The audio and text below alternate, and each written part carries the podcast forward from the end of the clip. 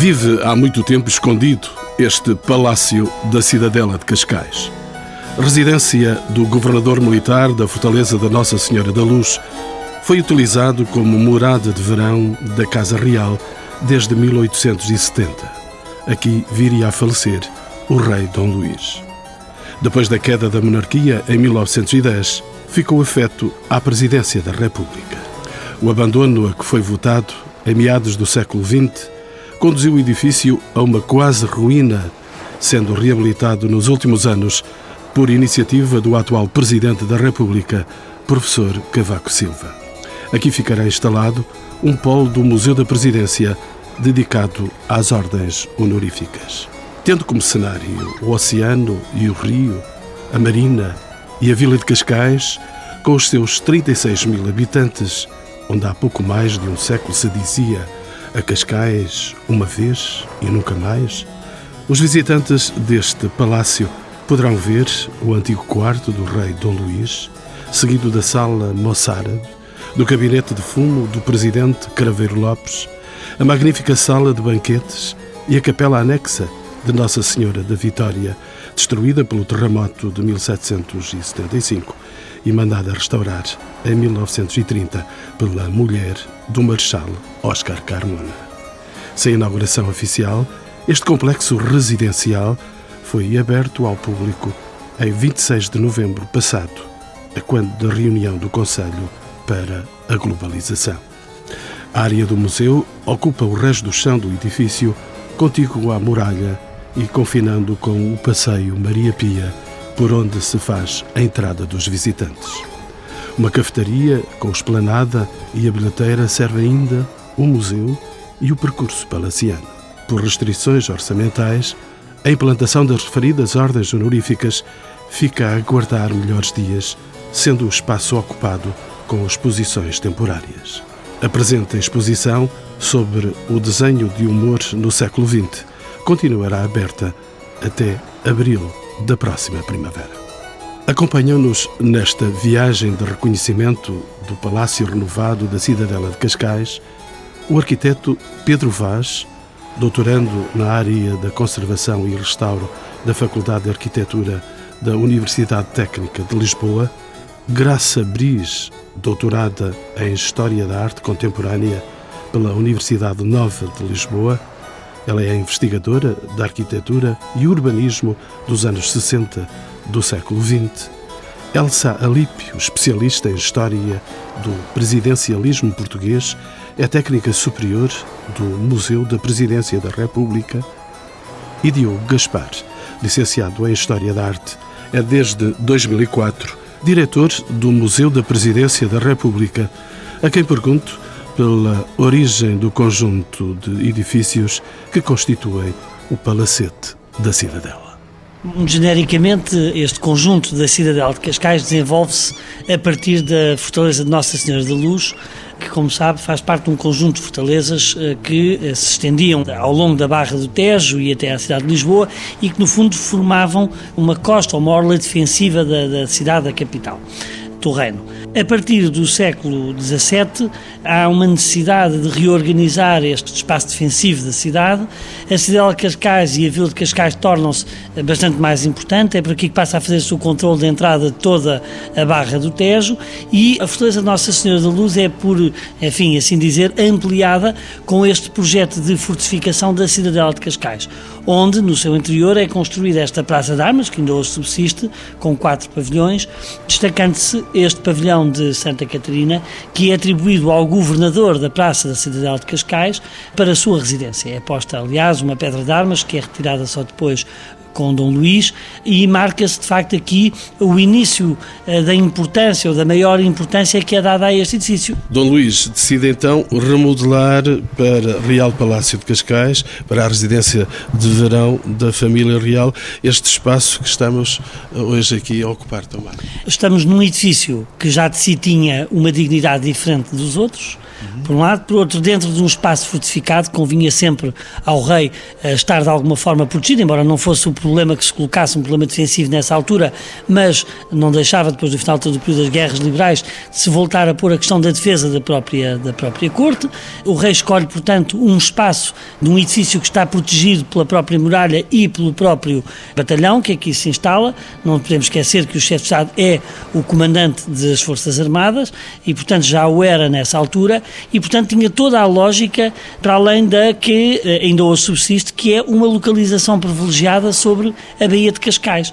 E daí que, para aproveitar esta relação entre o edifício e o, e o espaço e o mar envolvente, ele manda acrescentar dois corpos a este edifício primitivo de Santa Catarina, faz a ligação deste corpo com a bateria da Cidadela e consegue, ganhando um piso sobre a bateria, consegue, no salão que ele destina depois ao salão de refeições, consegue ganhar um espaço privilegiadíssimo sobre a Bahia e com uma vista que é absolutamente eh, soberba, como aliás pode ver nas visitas que aqui promovemos. Professora Graça Bris, bem-vindo aos encontros de novo, aos encontros com com o património.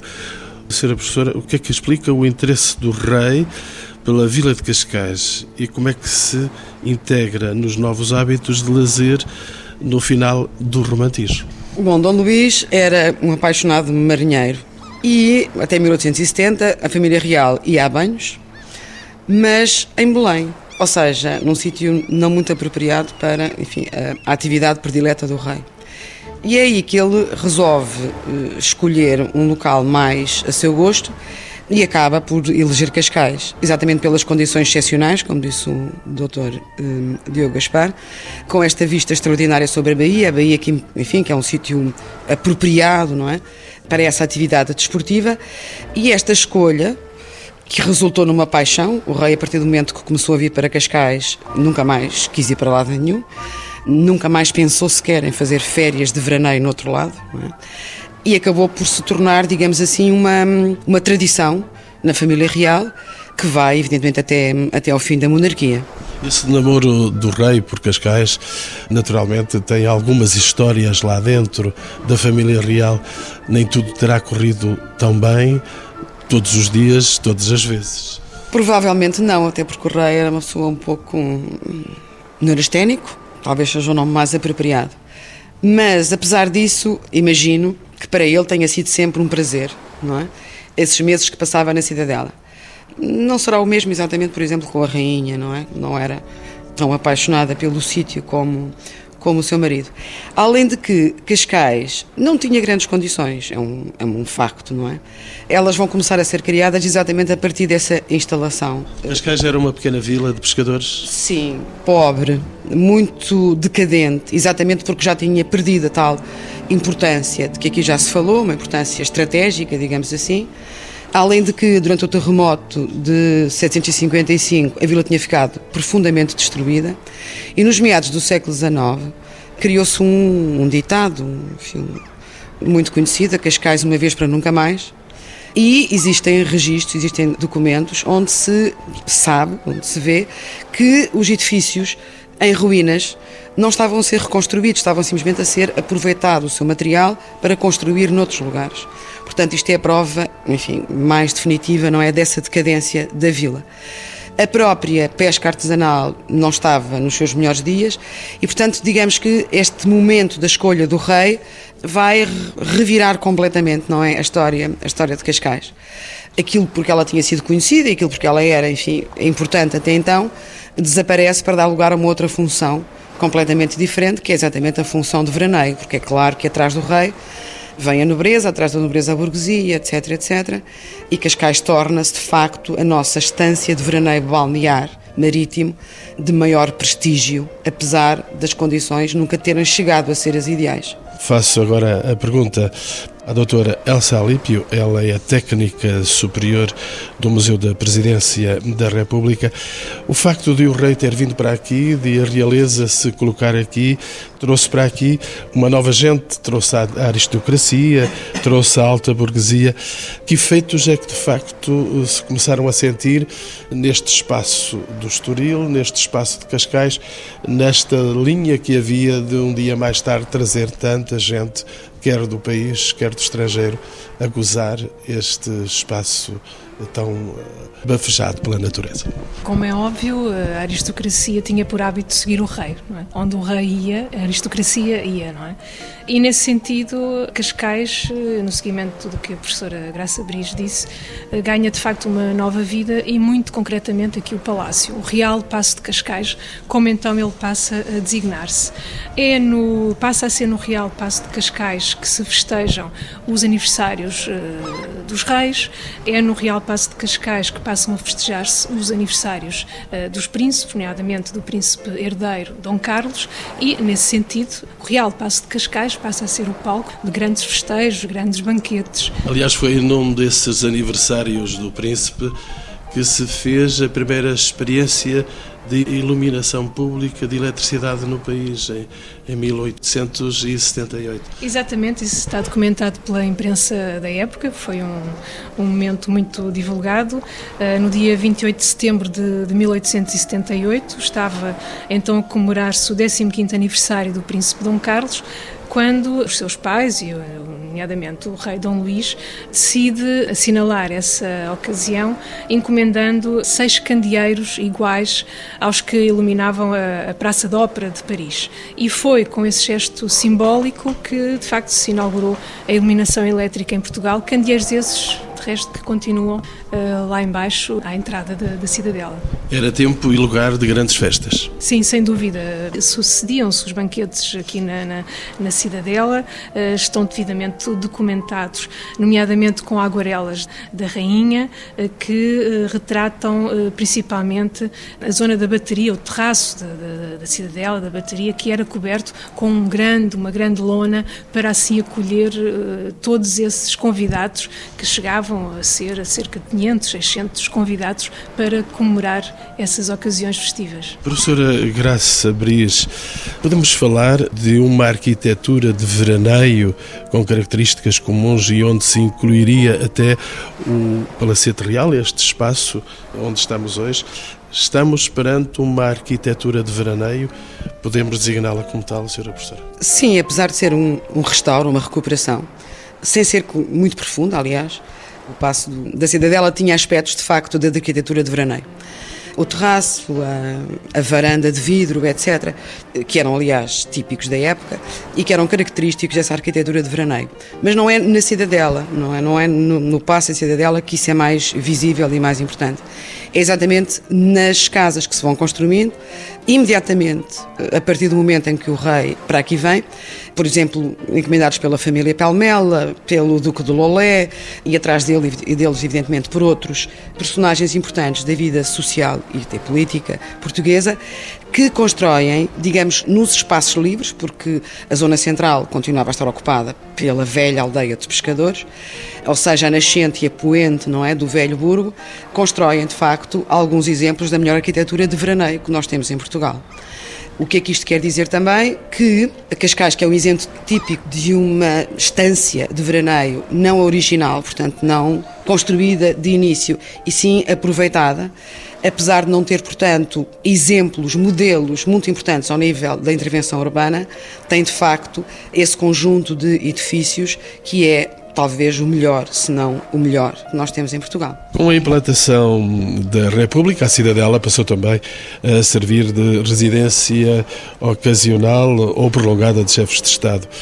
Quem é que habitou aqui, a doutora Elsa Alípio? Com exceção do presidente Teófilo Braga, eh, e do presidente Sidónio Pais, todos os outros presidentes, estamos a falar principalmente de, da Primeira República, todos os presidentes da Primeira República passaram por aqui.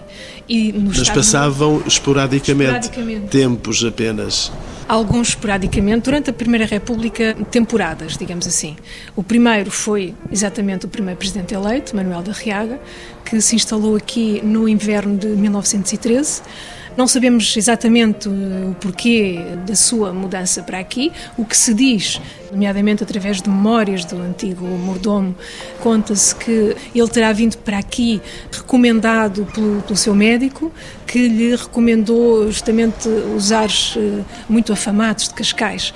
Eh, e como o presidente sofria, ao que parece, de uma rinite alérgica, disseram que de facto Cascais era o local ideal para ele passar o inverno. E foi assim que, eh, no inverno de 1913, o primeiro presidente eleito da República Portuguesa, Manuel da Riaga, se instalou aqui.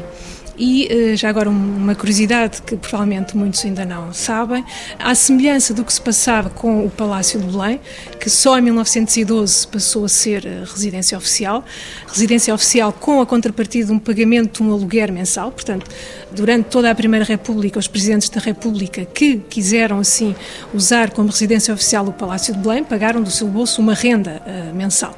E à semelhança disso, para utilizar esta residência como uma residência alternativa, digamos assim, o presidente passava também a pagar um aluguer mensal. E então o primeiro presidente, Manuel da Riaga, pagou a quantia de 30 escudos mensais para permanecer aqui com o seu filho e secretário particular, Roque da Riaga. Mas outros nomes estiveram aqui e recordo-me um dos últimos presidentes da República antes do 25 de Abril esteve por aqui também. Sim, eu estava a referir-me apenas eh, aos presidentes do período da Primeira República, que vai, eh, como sabemos, de 1910 a 1926. E com exceção, nesse período, com exceção do presidente Teófilo Braga, que também foi presidente por escassos meses, uhum. o presidente Sidónio Pais, porque teve uma presidência muito conturbada e que, como sabemos, acabou de forma trágica com o seu assassinato, mas ainda assim sabemos que ele se preparava para, eh, e está documentado, essa sua intenção de vir aqui passar uma temporada. Simplesmente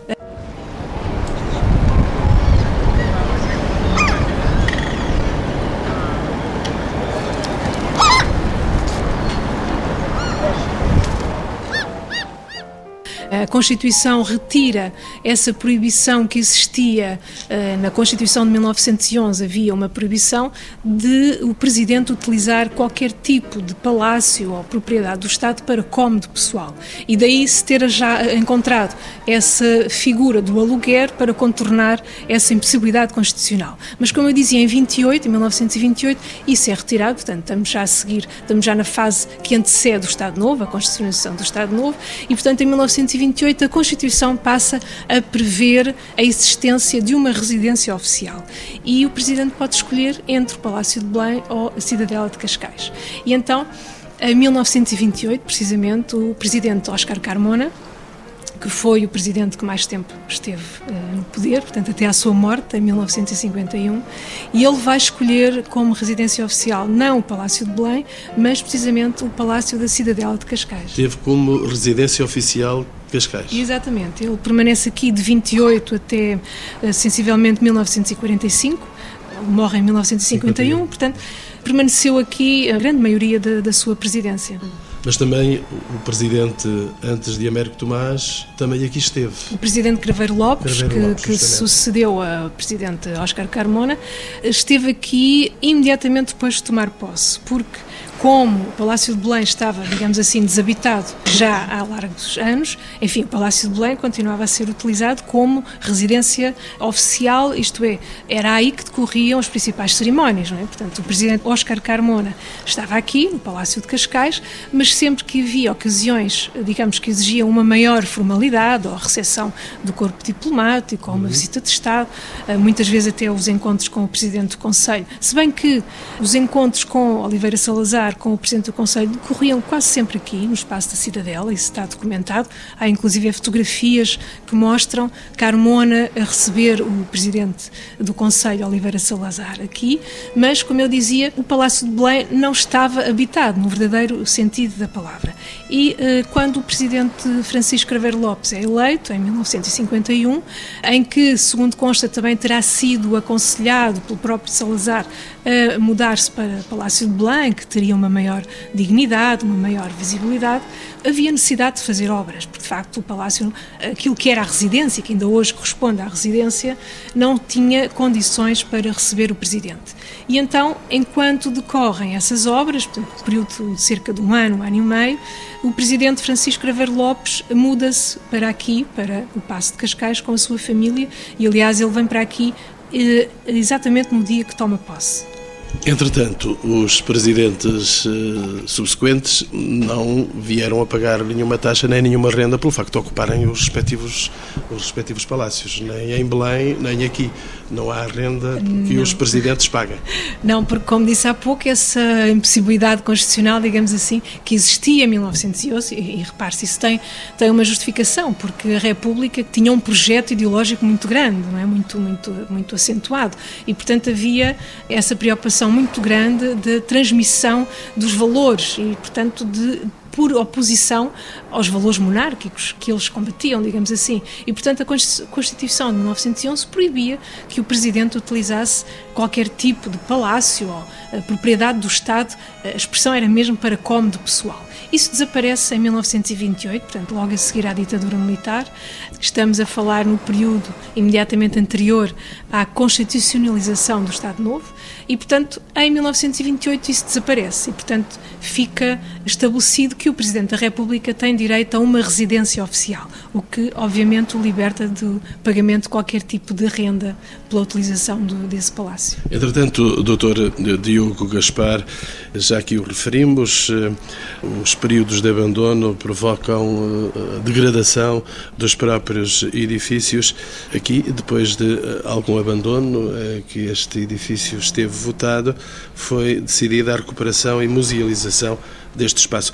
Como é que se integra este polo no âmbito do Museu da Presidência, de que o Sr. é um diretor neste momento? A descoberta, se assim podemos dizer, de, de, do Palácio da Cidadela nasce no Museu da Presidência é quando um trabalho de investigação que fizemos sobre o Palácio de Belém, em que eh, procuramos, eh, dispersos por vários palácios nacionais, por várias coleções particulares e públicas, peças que tenham pertencido ou tivessem pertencido até então ou ao Palácio de Belém ou um, aos Presidentes da República e que por algum motivo aí tivessem passado. Nessa altura visitámos este palácio e encontramos esta casa fantástica num estado de abandono e num estado de degradação muito uh, avançado. Foi graças a esse trabalho de investigação que iniciamos um processo de alerta para, e de sensibilização para a necessidade de intervenção aqui no Palácio da cidade de Cascais e deu-se então a feliz coincidência de, por iniciativa do Dr. António Capucho, iniciar o processo de recuperação de todo o perímetro da cidadela de Cascais.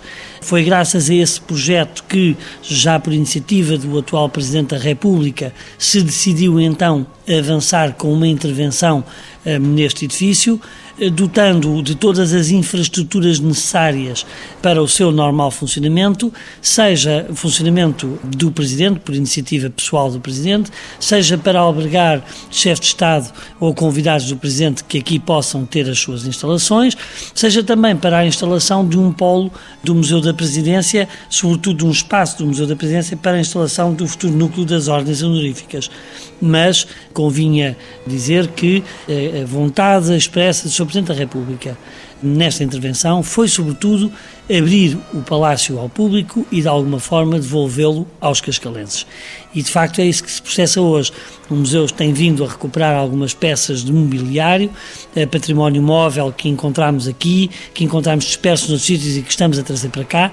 Estamos a procurar dotar o palácio de infraestruturas e de objetos possibilitem essa fruição, não só por parte do público, como também a utilização por parte do seu Presidente ou dos seus convidados, num misto que será por um lado, a musealização do Palácio, por outro lado, a sua funcionalidade.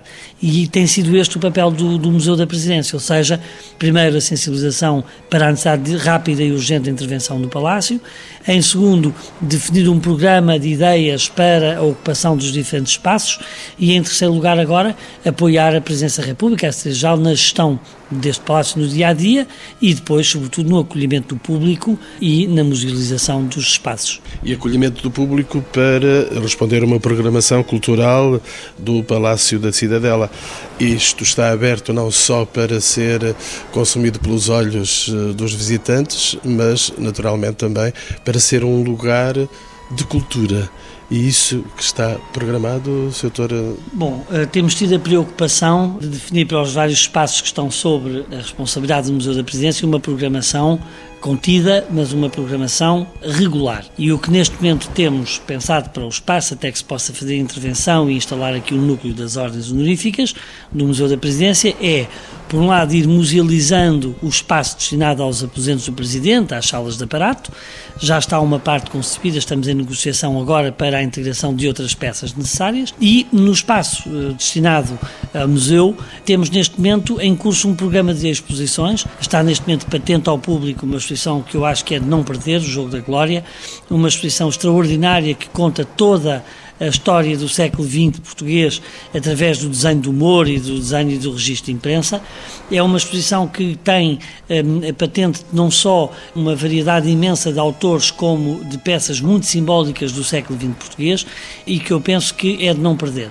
Seguir-se-á aqui um projeto que uh, o Museu pretende trazer uh, para a Cidadela de Cascais, onde vamos apresentar coleções desconhecidas do grande público, aproveitando não só o espaço destinado a museu, como também um público que em Cascais é um público muito ávido de cultura, é um público, enfim, com uma, uma tradição cultural muito elevada e, portanto, é nosso objetivo ter aqui uma programação que vá também ao encontro das necessidades e das expectativas, permitindo que o Palácio se mantenha aberto ao público durante os próximos anos. E faço entrar em programa o arquiteto Pedro Vaz, ele é responsável pela área de conservação e restauro deste espaço e é isso que eu iria tentar eh, perceber com ele que critérios foram seguidos para a intervenção que aqui se realizou e está já este trabalho já todo concluído. Este é um projeto acabado, sim, que procurou pautar-se, enfim, por aquilo que são os critérios esclarecidos do estado da arte na área da conservação do património e que são basicamente promover o restauro e a reabilitação das áreas mais significativas de maior valor decorativo, arquitetónico, histórico mas sem que isto signifique descurar aquilo que são as novas exigências de segurança, as novas exigências de uh, garantia de estabilidade ao fogo, estabilidade ao sismo, as novas exigências regulamentares ao nível das acessibilidades, garantir as novas exigências de conforto térmicas e de segurança da utilização do edifício ao nível de CCTV, detecção de intrusão, enfim, todas essas particularidades que transformam um edifício que tem o seu principal corpo no século XIX mas que é hoje um edifício do século XXI sem que se tenham perdido esses ambientes e esses valores do século XIX. Era isso que eu reforçava nesta pergunta, como se conciliou a preservação dos espaços existentes, e são de séculos passados, e as necessidades funcionais de um equipamento com as atuais eh, valências, Sr. Arquiteto. Digamos que isto é um processo que começa logo na leitura das plantas e na tentativa de organização do programa, que procura sempre o processo metodológico de adaptar o programa ao edifício em vez de ser estritamente o edifício ao programa. O que é que isto significa? Que o programa procura encaixar-se dentro daquilo que são as realidades do edifício, localizando as áreas mais nobres e as áreas de que vão exigir menos intervenção nesses espaços que têm mais qualidade e que estão melhor preservados e deslocam as outras questões mais pesadas e que vão obrigar a uma intervenção mais pesada para as zonas menos nobres ou para as zonas onde, pelo efeito de degradação, se tenham perdido os valores históricos ou os valores originais do edifício. E é nesta gestão que se acaba por fazer uma distribuição espacial em que que o que é bom em termos arquitetónicos é preservado e mantido e aquilo que tem menos qualidade é sacrificado para dar resposta a essas tais exigências do século XXI. E o que é que o público pode ver neste conjunto que foi recuperado?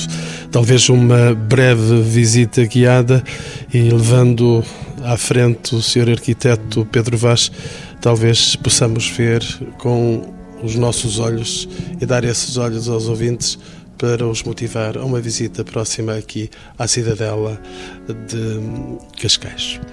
Vamos então. Então a visita começa por aqui. Vamos ter que subir umas escadas. Estamos num espaço de entrada. Facto, eh, este, digamos que é o hall, o vestíbulo de entrada que o arquiteto Posidónio da Silva terá feito para o rei Dom Luís, na altura em que o edifício se transforma em Passo Real. Eu relembro que isto era a casa do governador militar e que nesse processo de transformação há um processo de melhoria dos acabamentos, melhoria dos espaços e, inclusivamente, ampliação de uma série de áreas que são, por exemplo, este vestíbulo onde se chega depois de subir as escadas, por onde se passa depois para o Salão Nobre, que já faria parte dessa, desse período. Um salão com um teto brilhante. É um teto que já é o segundo teto, porque o teto original terá sido ao fim de 10 anos à memória de ter sido intervencionado e há fotografias de 1888 que mostram uma pintura anterior a esta, o que significa que este já é de facto uma, uma intervenção posterior e que também agora neste caso foi restaurada, mas agora respeitamos enfim o que encontramos de peça original. E inevitável uh, vir até este espaço porque temos a Marina de Cascais aqui na nossa frente. Este salão é um espaço curioso porque ele foi originalmente um espaço de terraço. Depois, no tempo dos reis, ele é coberto com como uma, enfim, uma, um espaço de terraço eh, já protegido da chuva.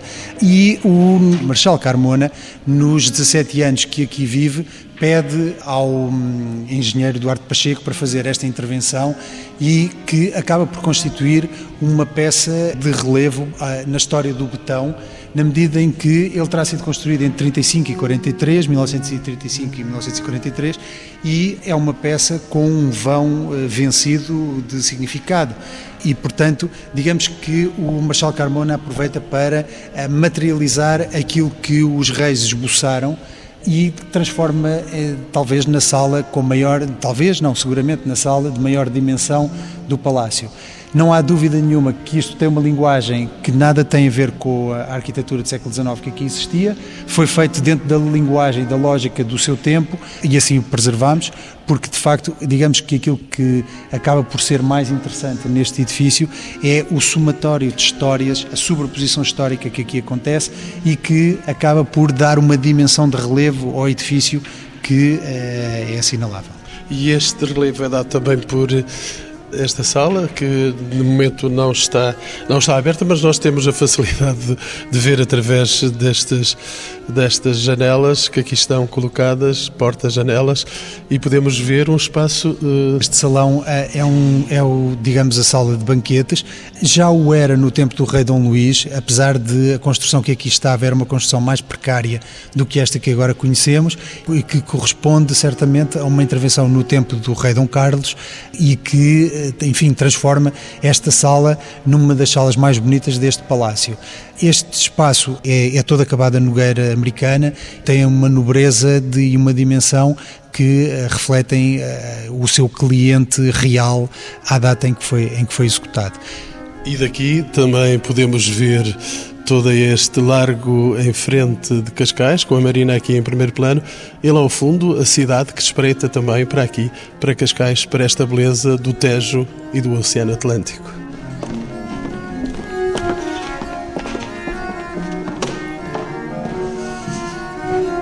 Vamos subir para um segundo piso, é isso?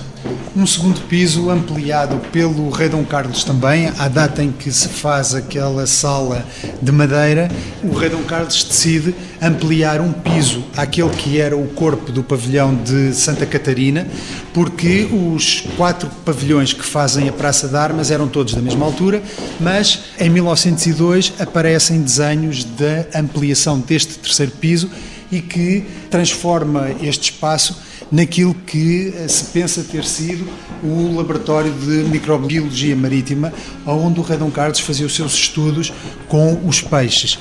Reza a história que ele trazia para aqui, para estas salas, esta sala azul, a cor-de-rosa e a cinzenta, estas três salas que se distribuem em leque, ele trazia para aqui aquários e desenhava os peixes e fazia os estudos a partir de, de, de neste local Por causa disso, temos um microscópio que foi cedido pelo Aquário Vasco da Gama, que era o microscópio do Rei Dom Carlos e que está aqui por empréstimo para fazer alusão a essa, a essa atividade. Porque de peixes e outros instrumentos não há cá mais nada.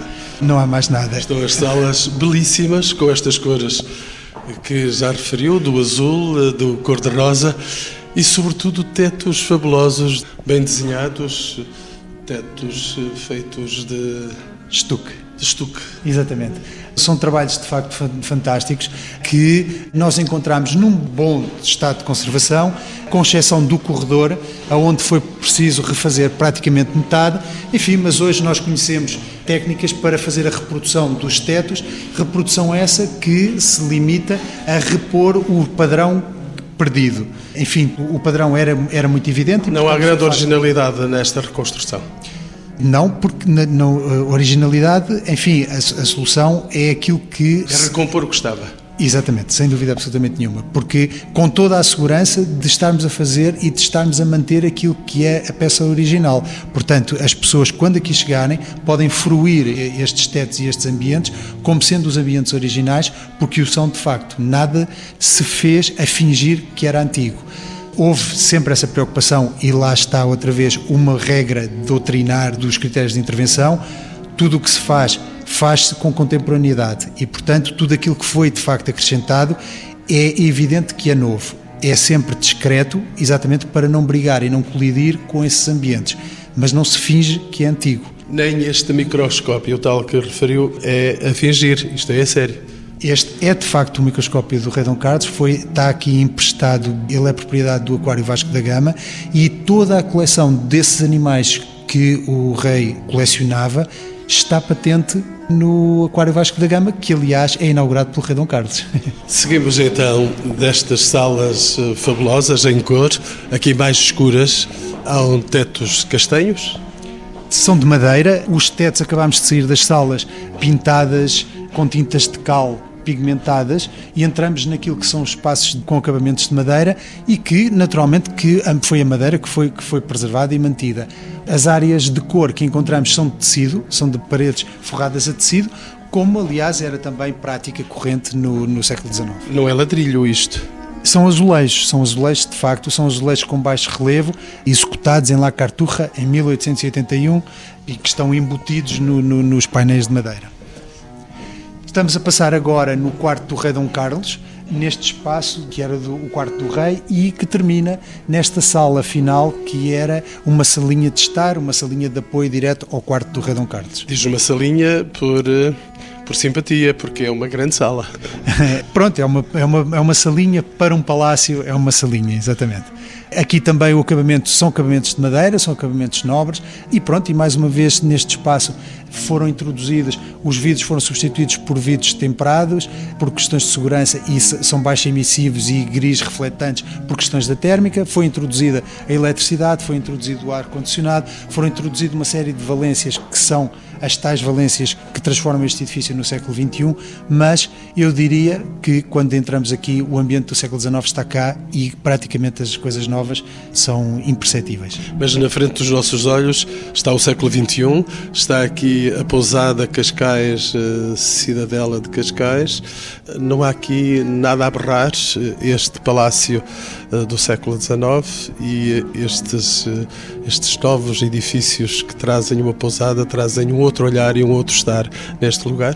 A pousada e o, todo o programa da pousada são nossos vizinhos, enfim, eles têm, têm a liberdade de executar aquilo que o Instituto do Património terá acertado em tempos.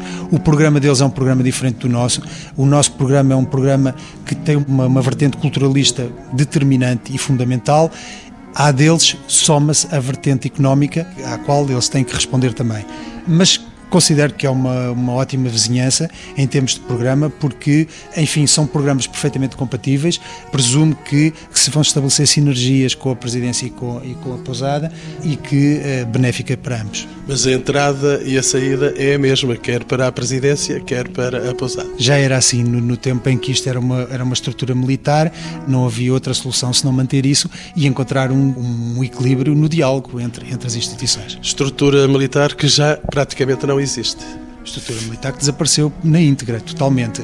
Este espaço foi concessionado por 70 eh, anos ao Grupo Pestana e que durante 70 anos eles farão a, eh, a, exploração deste espaço de acordo com os critérios estabelecidos com a Câmara e com o Instituto do Património. E esta casa aqui, este palácio, fica aberto para o Presidente da República, se ele quiser, tem este lugar à disposição.